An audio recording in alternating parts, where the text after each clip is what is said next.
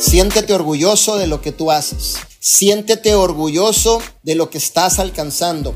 Siéntete orgulloso de poder tocar una vida más todos los días. Siéntete orgulloso de que hay voluntad y capacidad en tu persona. Siéntete orgulloso de que todos los días es una oportunidad más para avanzar dentro del proyecto de vida divina. Y si ese día no te habló tu patrocinador, no te dio un like tu patrocinador, no quiere decir que tu patrocinador no te quiera, no te ame. Simplemente, posiblemente está haciendo llamadas, está en otro Zoom, está atendiendo otras personas que ama al igual que tú ama pero entendemos que hay una voluntad y capacidad para caminar solos dentro de este proyecto. No hagas gente dependiente dentro de tu organización, forma líderes independientes